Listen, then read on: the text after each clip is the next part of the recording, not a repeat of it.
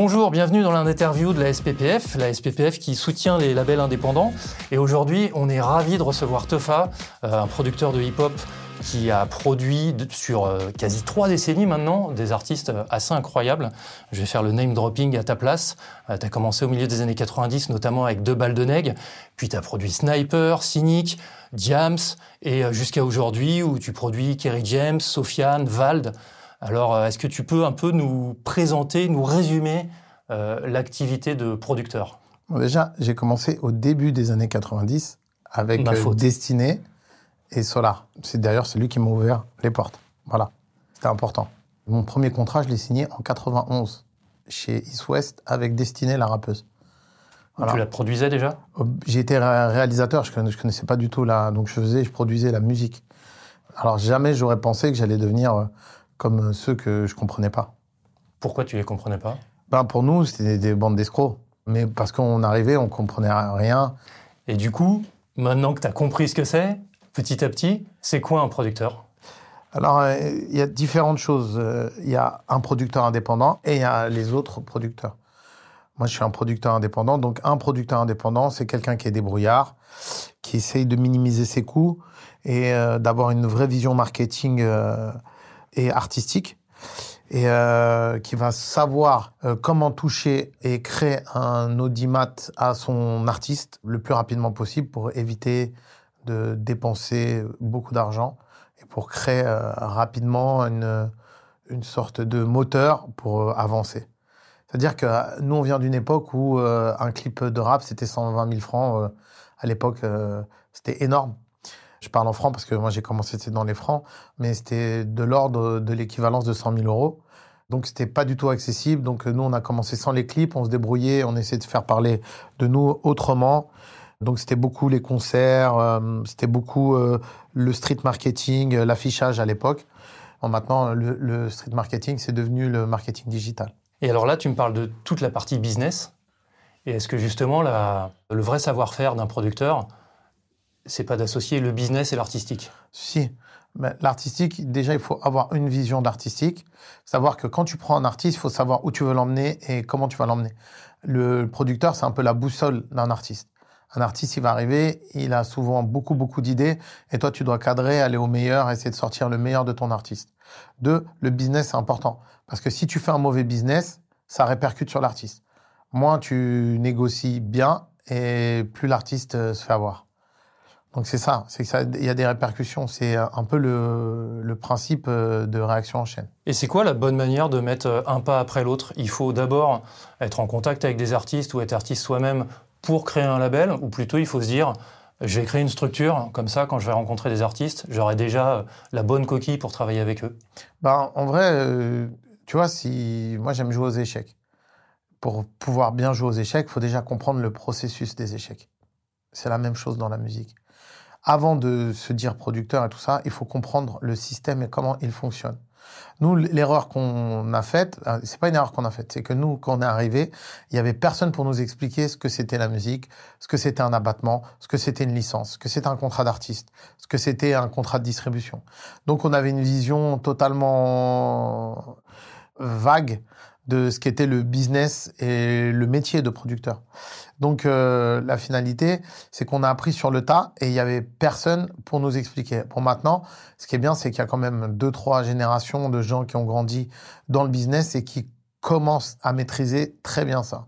Donc moi, la première chose que je, le premier conseil que je donnerais, c'est un, d'apprendre à isoler tous les termes du métier et comprendre le mécanisme de la production. C'est-à-dire comprendre le mécanisme des sociétés qui financent et qui aident, comprendre le financement de la musique, comprendre la distribution, comprendre les contrats d'artistes et comprendre les contrats tout court. Ça sert à rien de créer une boîte avant même de comprendre ça. Beaucoup de gens euh, créent des boîtes sans avoir une vision de ce qu'est le métier de producteur. D'ailleurs, on a des problèmes avec le métier de producteur et avec le métier de manager. Il y a très peu de bons managers dans la musique. Et toute cette information-là, toi, tu as dû le faire euh, au fur et à mesure de ton parcours, parce qu'effectivement, vous étiez des pionniers. Mais aujourd'hui, un jeune qui veut se lancer, il peut l'acquérir comment? En parlant à ses pairs en... Non, il y a plein de... Euh, ce qui est bien, c'est qu'aujourd'hui, il y a Internet. Donc, euh, il y a plein de podcasts, il y a plein d'interviews, il y a plein de formations à la DAMI, à la SACEM avec des avocats. Donc, euh, aujourd'hui, un jeune producteur, il peut avoir accès à énormément de formations. Moi, je suis en train de développer des formations justement liées aux musiques urbaines et au développement de comment gérer un label. Voilà, je suis en train de mettre fin à développer ça pour pouvoir proposer ce genre de formation et aider les jeunes à comprendre et à bien se positionner. Le positionnement, c'est le plus important. Le positionnement, tu veux parler du positionnement C'est-à-dire le positionnement d'un producteur. C'est-à-dire que aujourd'hui, euh, qu'est-ce qui va faire que tu vas faire une licence plus qu'une distribution? Quels sont les enjeux d'une licence? Quels sont les enjeux de la distribution? Pourquoi peut-être même c'est mieux de laisser en contrat d'artiste sur le développement et elle récupérer ton artiste après pour le, produire? Je veux dire, il y a plusieurs réflexions et tout dépend de, plein de facteurs. Une fois que tu as isolé ces facteurs et que tu as calculé, eh ben, ça permet de savoir qu'est-ce que tu vas faire. En plus, aujourd'hui, il y a plusieurs euh, distributions. Tu as des distributions sèches, tu as des distributions améliorées. Voilà. Et ce qui est marrant, c'est que maintenant, avant la distribution, tu n'avais pas de, de pièges, mais maintenant, tu as énormément de pièges dans tous les contrats de distrib. Mais ça, est-ce que si moi, je suis jeune producteur, et disons que j'ai un, pote ou un artiste que j'ai repéré qui est déjà mûr, quoi, enfin, il a forcément besoin de se développer, mais je veux déjà mettre le pied à l'étrier, est-ce que ça va pas un peu m'effrayer, m'écraser, me ralentir d'apprendre tout ça et Est-ce que euh, je peux commencer à travailler avec mon artiste, ou est-ce qu'il faut que je fasse une pause pour apprendre toutes les, les informations que tu viens de résumer là? Ce qui est important, c'est de donner la bonne définition des choses. C'était quoi quand on parlait d'artisan à l'époque? Quand on parlait d'artisan, c'est quelqu'un qui avait passé un certain nombre d'années à maîtriser son art. C'était ça un artisan. Quand tu es un artiste, c'est la même chose. Tu passes des années à apprendre à écrire ou à faire du rap. Tu peux pas arriver dans un milieu et te jeter comme ça avec un artiste et te dire que tu vas le défendre sans savoir te défendre. C'est comme si tu étais garde du corps et que tu sais pas te battre. Donc tu n'aides pas ton artiste. Donc à ce moment-là, je dirais, si tu as un artiste fort et que tu veux rester dans la boucle, rapproche-toi d'un producteur indépendant, mets-toi avec lui en coproduction ou associe-toi avec lui et laisse-le gérer la partie business et apprends, regarde, sois là à tous les rendez-vous. L'observation, c'est ce qu'il y a de plus important. Mais on peut pas, du jour au lendemain, parce qu'on a le, la responsabilité morale de la signature des contrats de l'artiste. On est censé le protéger et c'est pas parce qu'on a lu un livre sur les abattements qu'on sait ce que c'est qu'un contrat. Tu parlais du positionnement du producteur tout à l'heure du point de vue de l'artiste, comment on travaille, comment on repère et comment on oriente le positionnement de son artiste Alors déjà, il y a plusieurs choses. Il y a des artistes qui ont besoin d'être dirigés, d'autres pas. Il y a des artistes qui ont juste besoin d'être canalisés. Par exemple, je vais prendre le cas de Vald, c'est un artiste euh, archi créatif. Et euh, nous, quand on a commencé à travailler avec lui, on s'est dit, il faut surtout pas toucher à sa folie. Il faut juste canaliser un peu tout ça il faut savoir déjà faire la différence de ce que tu dois faire et le positionnement que tu dois avoir pour l'artiste. Il y a des fois où tu devras être présent dans un studio, ou des fois tu devras pas être présent dans le studio. Tu devras juste avoir la vision marketing, l'idée de développer ça. Ce qui est bien, c'est que nous, on est des producteurs indépendants. On n'a pas énormément de moyens. Enfin, aujourd'hui, moi, j'ai une société qui a des moyens, mais j'ai toujours une pensée pour euh, trouver des choses malines pour faire parler de nous. Avec euh, Vald, on a, je reprends cet exemple parce que c'était un exemple parlant. On a fait le premier euh, clip pornographique qu'on a mis sur Pornhub. C'était un, moyen de communication incroyable, tout le monde connaissait. Quand avec Sofiane, on a bloqué l'autoroute, personne connaissait le nom de Sofiane, mais tout le monde connaissait le rappeur qui a bloqué l'autoroute. Bon, après, c'est marrant. Ça aurait été un mec avec une guitare euh, qui aurait chanté contre le système et qui aurait bloqué l'autoroute, il n'aurait pas eu les mêmes problèmes que Sofiane ou le même traitement, j'en suis sûr ça aurait été passé pour un, genre d'happening et tout. Dès que ça vient des jeunes un peu de cité et de banlieue, il y a toujours euh, une réponse politique derrière ça. Et d'ailleurs, comme les politiciens aujourd'hui s'amusent beaucoup du fait de créer des buzz sur les rappeurs, et nous on fait de même. Souvent on les utilise euh, à leur escient pour euh, faire du buzz. Et donc la pensée et le positionnement, ça va dépendre de plein de choses. Il y a des gens qui vont se dire que mon personnage, c'est d'être un mec qui est dans le luxe, un mec qui aime les femmes, un mec euh, qui est violent, un mec. Tu vois, tu crées en réalité par rapport à ton artiste, tu vas créer tout un fantasme autour de ton artiste et qui va vivre par les auditeurs. Euh, et moins tu communiques, et plus tu communiques. En vrai, c'est le cas de PNL, regarde. Aucune communication, et au final, tout le monde communique pour eux. Mais ça, ça c'est donné à tous les artistes? Non, c'est donné à ceux qui ont la vision. Pareil, PNL, à mon avis, sont arrivés, ils avaient déjà et directement la vision de ne pas parler aux médias. De... Mais eux, ils sont passés, euh, j'ai un peu regardé leur parcours, ils sont passés par des moments compliqués, on leur a fermé des portes, donc à un moment, ils avaient décidé de se passer de ce milieu. Et ils ont raison. Et en fonction des différents euh, positionnements là, que tu décris, qui, sont, euh, qui ont des configurations différentes, je suppose que sur Fianso, bloquer l'autoroute, ça coûte moins cher que de faire un gros clip sur Vald. Est-ce que tu as dès le début une vision du budget que ça va demander? Non, on ne peut jamais estimer euh, les amendes. Bloquer l'autoroute, euh, ça coûte moins cher? Non, ça, coûte euh, pareil. Regarde, en vrai, bloquer l'autoroute, ça n'a pas vraiment été pensé comme ça.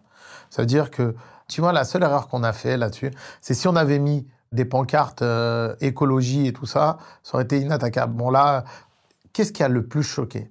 C'est pas le fait qu'il ait bloqué l'autoroute, c'est le fait qu'il ait mis une table et qu'il ait pris son café sur l'autoroute. C'est l'arrogance. Mais c'est ça qui fait toute la différence, tu vois.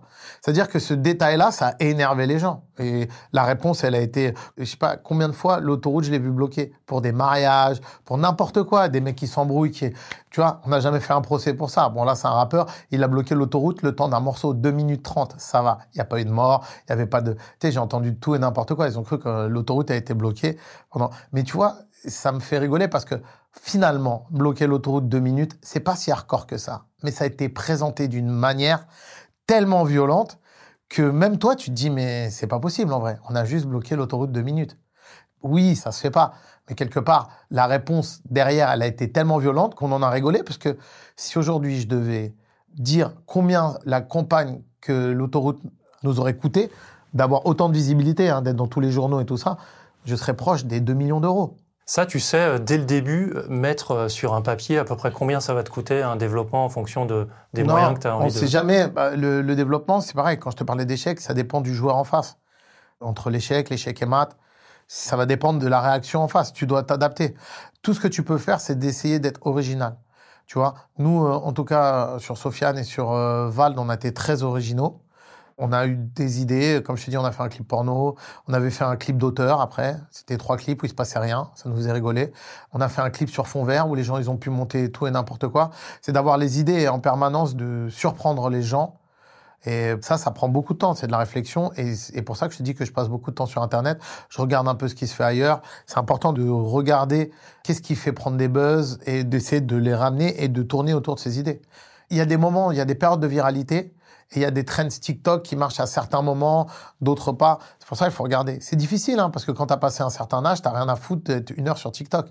Vinci, mon grand, il faut que tu y sois. Et euh, là, tu nous parles de justement tous les réseaux sociaux et tout ce que ça peut amener le, le digital dans le développement. Tout à l'heure, tu disais que ça a remplacé le street marketing. Ça l'a totalement remplacé. Aujourd'hui, le street marketing, ça n'existe plus. Il n'y a plus besoin d'en faire? Bah, pour moi, il n'y a plus aucun intérêt à faire du street marketing. Pourquoi tu vas te faire chier à prendre des amendes, à cibler dans la rue des mecs que tu peux cibler directement sur leur téléphone. C'est une perte de temps. Les gens qui veulent faire ça, c'est juste pour l'ego des artistes, l'affichage. Bon, après, si tu fais un affichage malin qui fait parler de toi et que les gens prennent des photos, tu vois, ok. Mais sinon, moi, je préfère mettre du budget en digital ou faire des clips pour faire parler de moi. Et l'affichage, même au moment euh, de gros concerts? Je te pose cette question ça rien pour savoir voir, Ça n'a rien à voir ça n'a rien à voir. Les concerts, déjà, aujourd'hui, tu vois, par exemple, quelle est la, puissance d'un artiste? La puissance d'un artiste, c'est que dans sa main, il tient tous ses fans. Il a des réseaux, il peut parler directement à tous ses fans. Aujourd'hui, je préfère faire une campagne ciblée directement sur les fans de mon artiste par ses réseaux que de faire des affichages partout. Euh. alors, je vais en faire un peu selon euh, l'environnement pour prévenir, mais pour ce qui est du rap, t'as pas besoin d'affichage tu fais euh, aujourd'hui sur juste les comptes des artistes, tu peux communiquer et remplir tes salles. Et justement, les salles, les concerts, c'est toujours important, c'est central pour le développement d'un artiste? Pas assez pour les rappeurs. Les rappeurs, ils préfèrent prendre des chèques en showcase et au final, ils négligent une grosse économie qui est l'économie des concerts. C'est-à-dire que les concerts, ça rapporte pas au début, c'est ingrat, c'est dur, mais après, quand ça marche, ça rapporte beaucoup plus que n'importe quel showcase. Donc tu conseillerais à un jeune producteur d'essayer de trouver un, partenariat et un partenaire chez un tourneur ou chez quelqu'un qui produit des spectacles assez vite? La première chose que je conseillerais, c'est de parler à son artiste et de lui expliquer à quel point c'est une vision courte de prendre que des showcases. Pas de développement, pas d'affectif, tu crées pas. C'est-à-dire que demain, quand ça s'arrête, tu es broyé par la machine. Quand tu vas chercher, tu fais des listes ton public, que tu le rencontres en sortant des concerts, que tu fais tout ce travail, c'est tu prends une autre dimension. Et déjà, même ta dimension artistique, elle est autre. C'est comme fidéliser euh, la clientèle. C'est comme si je t'invite à faire un concert dans un appartement. Il y a un artiste qui avait fait des concerts en appartement. Tu viens le voir, c'est cosy, on est posé comme ça, on parle, on échange et tout ça. Ou si tu viens me voir en supermarché en train de faire des dédicaces. C'est pas la même chose, c'est pas la même vibe. Tu vas créer des liens avec euh, l'artiste que tu ne créeras pas ailleurs. Et souvent, beaucoup d'artistes oublient de créer le lien avec euh, leur, leur public. C'est très important. C'était la force de Diams. Diams, elle avait créé un lien incroyable avec son public. C'est la force de Kerry James. Aujourd'hui, Kerry James, il vend 50 000 albums, mais il, remplit, euh, il peut remplir de Bercy. Mais ça, quand tu pars de zéro, comment tu le crées ce lien avec ton public? Ben, c'est Tout va dans ta communication. Si tu vois, je te prends l'exemple parfait du mec qui a réussi sur les réseaux, c'est Gambi. Gambi, je l'observais. Il a commencé sur Instagram, il répondait à tous les commentaires, il faisait des lives tous les soirs, il parlait, il faisait des freestyles. Il était dans l'ADN digital. Tu vois, aujourd'hui, quand tu es un artiste, tu es obligé de passer par là. Tu es obligé de passer par la communication. Tu es obligé de, créer l'engagement d'un public. Et quand les gens ils sont là et te trouvent cool, ils parlent de toi, et ainsi de suite. Et tu crées, tu crées, tu développes, tu développes. Et après, il y a un mec qui va te voir. Aujourd'hui, il n'y a pas d'excuse pour euh, arriver dans l'oreille des producteurs ou des maisons de disques. Avec les réseaux, tu peux créer ta propre communauté et tu peux être totalement indépendant et commencer à gagner de l'argent avec ton stream et ta communauté sans avoir besoin d'aucune maison de disques. Et est-ce qu'il faut aussi passer par des collaborations? Est-ce que le featuring, c'est un, passage indispensable? Si je suis opportuniste, je te dirais oui. Donc euh, je le suis un peu. Mais je préfère avoir un artiste qui n'est pas dépendant des featuring et qui crée sa propre sauce.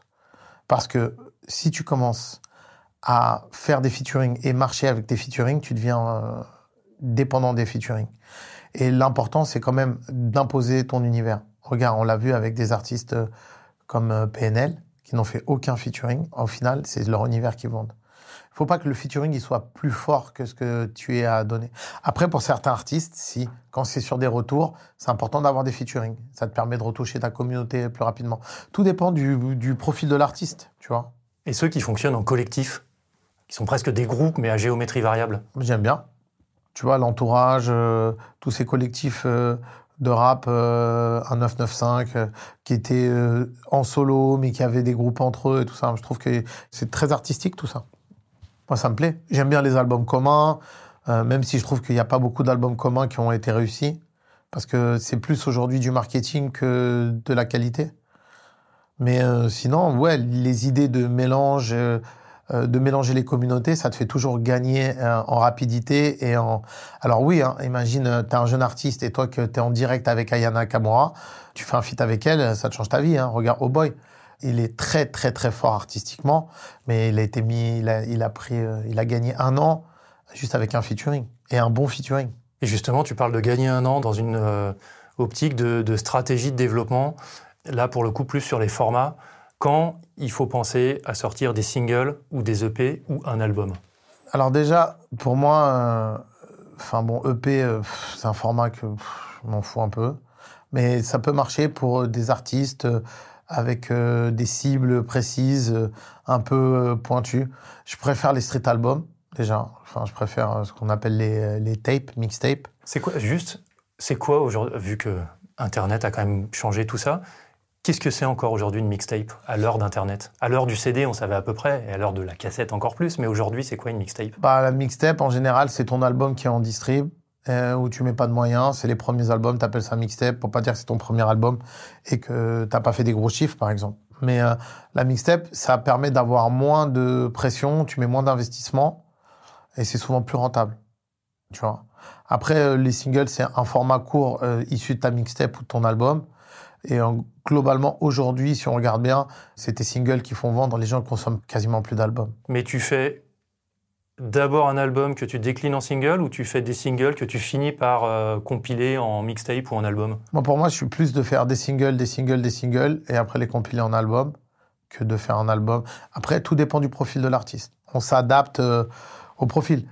Il y a des artistes euh, qui sont très bien à faire des albums. Hein. Tu vas prendre Laylo, c'est pas un artiste de single. C'est un artiste d'album. Tu veux découvrir l'univers. Tu vois, Dinos, c'est un artiste d'album. Tu viens consommer un album, c'est comme Damso. Tu vois, c'est pour ça qu'il y a des publics, le public de Val, de Damso ou de Dinos, c'est des gens qui vont écouter tout l'album, ou Necfeu. Puis après, tu as des, les gens qui vont consommer Huss, Soul King, Aya, ils vont plus consommer des gros singles euh, qui vont s'enjailler dessus, et ça sera une consommation plus restreinte sur l'album, j'ai l'impression. Mais après, euh, l'engouement, quand ça marche grave, eh ben, tu viens et t'écoutes tous les titres. Mais euh, c'est vrai qu'aujourd'hui, si tu regardes les derniers chiffres de Spotify, c'est énormément de la consommation de singles. Et du coup, là, tu parles de Spotify, du streaming. On constate quand même que le format des morceaux, il est un peu réduit en durée. Ouais. Est-ce que euh, ça, il faut y penser quand on produit? Est-ce qu'il faut faire des morceaux plus courts aujourd'hui? Ouais. Aujourd'hui, euh, tu peux pas faire un, un, morceau de 4 minutes 30. Les gens, ils s'ennuient. Ça dépend quelle musique tu fais. Mais aujourd'hui, si tu fais de la musique de radio ou de la musique euh, de boîte, tu dois être euh, très bref et tu dois divertir. Donc, euh, tu dois ramener des choses et il faut que ça soit pas trop long. Parce que les gens, ils ont l'habitude de consommer vite et swiper. Donc, euh, leur cerveau se focalise moins longtemps sur des chansons. Ce qui est difficile pour les artistes qui écrivent. Pour étayer ce que je te dis, tu vois, par exemple, on va prendre le cas de la mode. Tu vois, dans la mode, il y a Gucci, Dior et Tazara. C'est pas la même clientèle. Il y a des gens qui vont aimer les finitions, le détail, la façon d'assembler, et d'autres qui en ont rien à foutre et ils vont. Ben voilà, c'est un peu la même chose sur la musique. Tu vois, un mec comme Stromae, il va prendre le temps, il va faire des finitions, tu vas écouter, il y aura des trucs, tu comprendras plus tard. Et puis il y a de la musique prête à consommer. C'est la même chose. C'est comme les chefs étoilés à McDonald's. Et il y a des fois, tu as envie de McDonald's et des fois de chef étoilé. C'est ça en vrai. Et tu vois, il y a des gens qui détestent McDonald's et il y a des gens qui ne jurent que par McDonald's et il y en a d'autres qui aiment que les chefs étoilés ou la musique bio ou la, bouffe bio. C'est la même chose dans la, dans la musique. Tu trouves euh, les consommateurs qui aiment ta musique et tu crées une communauté autour de toi. Et beaucoup de gens oublient ça. Et souvent, le, les radios aussi l'oublient. Et d'ailleurs, tu regardes aujourd'hui l'artistique, il prédomine pas pour rentrer en radio. Aujourd'hui, c'est ton top 20. Tu rentres en radio quand tu es dans le top 50, sinon tu rentres pas. Il y a plus de coup de cœur artistique et tout ça. Donc maintenant, la seule chose qui te reste à faire, c'est de travailler et de créer une communauté vivante que tu animes en tant qu'artiste et ton producteur doit te guider là-dedans. La radio, ça compte toujours? Ouais, ça compte toujours. Ben, la radio, c'est vraiment tu vois, euh, tu as des radios qui comptent euh, beaucoup. Tu vois, quand tu Skyrock, ça te change quand même la vie. Quand tu as Énergie, ça te change la vie. Maintenant, est-ce que c'est obligatoire? Non. Tu vois, je vais te prendre le cas d'un artiste comme Benab, qui vend 70 000 ou 80 000 albums tout seul. Le mec, il fait ses disques d'or, ses disques de platine. Il n'a jamais eu un titre en radio, il n'a jamais eu un Planète Rap. Tu vois? Je veux dire, euh, le mec a créé sa communauté et il travaille et il se développe et il se développe. Et à un moment, ils seront obligés de le passer en radio. Et ça me fait penser à autre chose, un artiste qui fonctionne comme ça, qui explose et qui, qui a atteint une marche supérieure. Toi, quand tu es le producteur ou le label, est-ce qu'il faut le retenir ou pas? Tu peux pas. Ça dépend du lien que tu as avec ton artiste. Mais à un moment, dis-toi une chose, c'est qu'on est tous des humains et qu'on a tous euh, des envies. Moi, j'ai des envies, ton artiste, il a d'autres envies. Et ton artiste, il va gagner un petit pourcentage et toi, tu vas gagner un petit pourcentage parce que souvent tu es en licence ou si tu es en distrib, toi tu vas gagner un gros pourcentage et ton artiste un petit pourcentage. Mais à la fin de ce contrat, tu peux pas lui en vouloir de vouloir partir et de se dire moi je veux faire moi-même, euh, tu vois ce que je t'ai donné, je t'ai déjà donné pas mal. Voilà. Alors, si tu as un lien avec l'artiste, ben, l'artiste, il va dire, je veux rester avec toi. Et puis, euh, si tu as moins de lien avec l'artiste, il va dire, moi, je veux m'en aller. Mais c'est la règle. Et puis, souvent, maintenant, aujourd'hui, tu vois les propositions des maisons de disques, des majors. Comment tu peux, tu vas mettre euh, 2 millions pour euh, tenir un mec, euh, tu vois? Il n'y a pas de sens à ça. Mieux voir développer un autre. Mais euh, ça, tu as vu, il n'y a aucune règle. Ça dépend de toi et ton artiste et ton humain avec lui. Alors, pour finir, trois conseils que tu donnerais à un jeune producteur? Ben, je te dis, euh, quand je dis être opportuniste, c'est pas dans une mauvaise euh, vision. C'est de savoir saisir les bonnes, euh, les bonnes occasions et ne pas avoir peur je sais pas, demain, tu as. Alors, je te donne un, le, le, le, truc typique de l'opportunisme. Tu as une bavure qui se passe, tu fais un freestyle sur la bavure parce que tu sais que tu vas être dans les tendances et que les gens, ils vont regarder. Euh, mais il faut être à flux tendu, hein, à 24 heures du truc. Et souvent, comme les médias, ils ont besoin d'argumenter, si tu as les bonnes, deux, trois bonnes phrases, ils vont te prendre toi. Oui, comme cet artiste dit et tout ça. Donc ça, c'est quand je te dis, c'est ça. Après, ingénieux, c'est, tu vois, pour éviter de dépenser de l'argent bêtement, trouver les bonnes idées. Justement, euh, l'ingénieux est opportuniste. Il va trouver la bonne idée au bon moment qui va faire qu'on va faire parler de son artiste. Euh, bien sûr, sans le griller, hein. je te parle de ça, mais ça peut être euh, tout et n'importe quoi. Et après, déterminer, c'est-à-dire qu'il y aura toujours des gens qui vont donner leur avis. Mais moi, ce que je pense, c'est que, et ça a toujours été le cas, c'est que mon avis prédomine sur celui des autres. C'est mon argent, et c'est moi qui l'ai investi. Donc, à partir de ce moment-là où j'ai mis mon argent, si je fais une erreur, je veux que ça soit moi le responsable. Pas parce qu'un mec m'a dit. Alors je dis pas qu'il faut pas écouter les gens, ce qu'ils disent. Il faut prendre le bon, le bon, le mauvais. Mais si tu as une vision et tu as une idée, il faut que tu ailles au bout de ton idée. C'est ça qui est important. Parce qu'il y a plein de mecs qui devaient aller au bout d'une idée, qui n'ont pas été. Au final, c'était la bonne idée. Et ça serait s'il y avait des mecs euh, très compétents en maison de disque. Et alors, quand j'écoute ce que tu dis, il y a un conseil en plus que j'aimerais te demander pour le producteur ou le, label qui est en train de faire ce que tu dis, qui essaye d'être opportuniste, ingénieux et déterminé, mais qui a un, moment qui est long à l'allumage, le moment où ça marche pas encore, l'endurance. Mmh. Qu'est-ce que tu conseilles pour traverser ce moment? Bah Déjà, il y a plusieurs choses.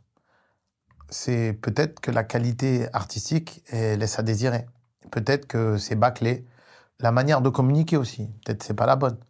Euh, se remettre en question, en tout cas, quand il y a des moments, c'est important de savoir se remettre en question. Laisser l'ego de côté et pareil, ne pas se gêner de dire les choses en studio. Le studio, c'est un endroit où il ne doit pas y avoir d'ego. On doit tous dire dans un studio. Moi, je sais que ça a été dur euh, avec euh, pas mal d'artistes parce qu'au début, je suis vachement, j'interviens beaucoup, je donne mon avis, euh, mais j'argumente, tu vois. Et souvent, on arrive à trouver des terrains d'entente et il s'avère que, alors, le compromis, c'est bien, c'est bien, s'il est intéressant. Mais sinon, en général, j'aime pas trop les compromis, tu vois. Après, ça dépend de, pareil. Ça, tu peux pas l'appliquer à tous les artistes. Tu peux l'appliquer à certains artistes. Parce que tu as des artistes qui ont grave de talent, mais c'est cafouillis, c'est, tu vois, il faut gérer, trouver l'idée, comment ça, créer. Qu'est-ce que tu vas vendre à ta communauté? Quel personnage tu vas mettre en avant. Je dis pas que ah, c'est un personnage faux, mais c'est on va on va ressortir des traits qu'ils aiment bien et de faire en sorte que ta musique interagisse avec les gens qui aiment ta musique. Après, euh, si c'est un mec, il fait du reggae un jour, il fait du rap un autre jour, il fait de la R&B là, t'as tendance à perdre les gens. Donc commencer, avoir une bonne cible et élargir le plus tard possible. Ça veut dire euh, vraiment cultiver au début. Euh, au début, on peut se permettre tout. Après, plus ça grossit, moins on peut se permettre, puisque ça devient compliqué. Plus tu as une grosse communauté, plus tu es à risque euh, d'avoir euh, un scandale pour un truc que tu vas dire, parce que maintenant, ça y est, c'est fini. La liberté d'expression dans la musique, elle existe quasiment plus. Il suffit que tu fasses une phrase mal tournée et, que tu doives te justifier dans, tous les, euh, dans toutes les émissions télé, dans, parce que ça va vite. Tu as le tribunal du net, il est plus rapide que même le tribunal juridique. Donc euh, il faut faire, faut faire attention, c'est un équilibre, il faut toujours être dans l'équilibre. À l'inverse, l'erreur à ne pas faire? Bah, Comme je te disais, écouter les autres, euh, écouter euh, quand tu arrives et que ça marche et que tu as une maison de disques qui dit non, mais tu devrais faire ça, changer ça, faire ça, plus de singles et tout, si ta sauce elle marche, continue. Voilà. Tu vois, c'est là où je te dis le compromis, je suis pas trop pour. C'est-à-dire, à un moment, va au bout de ton truc et ouvre le plus tard possible. Si là, tu arrives, tu es en plein buzz, c'est euh, ta sauce, elle fonctionne, reste sur ta sauce, les gens, ils veulent ça. Après, c'est bien, peu à peu, de temps en temps, habituer ton public à changer, tu vois. Je trouve que Youssoufa l'a très bien fait, parce qu'il a sorti des singles, des morceaux plus pointus, des morceaux euh, africains, des morceaux, tu vois. Et donc, au final, le public, il, te, il sait que t'aimes bien, t'es assez versatile. Mais euh, il y a des artistes comme Kerry, les gens, ils acceptent pas qu'il fasse d'autres choses que ce qu'il sait faire. Tu vois, c'est le conditionnement, ça. Les gens, ils viennent consommer, ils veulent que tu leur dises des choses. Dès que c'est un peu plus léger, ça passe pas. Tu vois, donc ça est très important. Mais l'erreur à ne pas faire, c'est un, de douter. Tu vois, ça c'est hyper important de ne pas douter. Si à un moment tu as une conviction, reste au bout de ta conviction. Et deux, de ne pas écouter les, pensées parasites des autres. Comme je te dis, c'est ton argent, tes risques. Il faut que tu fasses comme tu le sens, toi. Bon, et pour finir en musique, est-ce que tu as un son à nous conseiller euh, qu'on peut passer pour euh, sortir de ce podcast? Euh, ouais. Euh, Il y a un morceau que j'aime particulièrement qui s'appelle J'ai mal au cœur de Kerry James. Et qui est une prod de DJ Mehdi, un des plus grands producteurs français de tous les temps, que j'aimais particulièrement. Et c'est un de mes morceaux de rap français préférés. Ah, parfait. Merci beaucoup Tefa pour cet échange. Super. Et lève-toi, lève-toi, garde le bras en l'air. Manifeste-toi si tu veux le faire pour tous nos frères qui sont en prison. Ils sont les prisonniers des murs de béton, ceux qui ont frôlé la justice et n'ont plus le droit au pardon.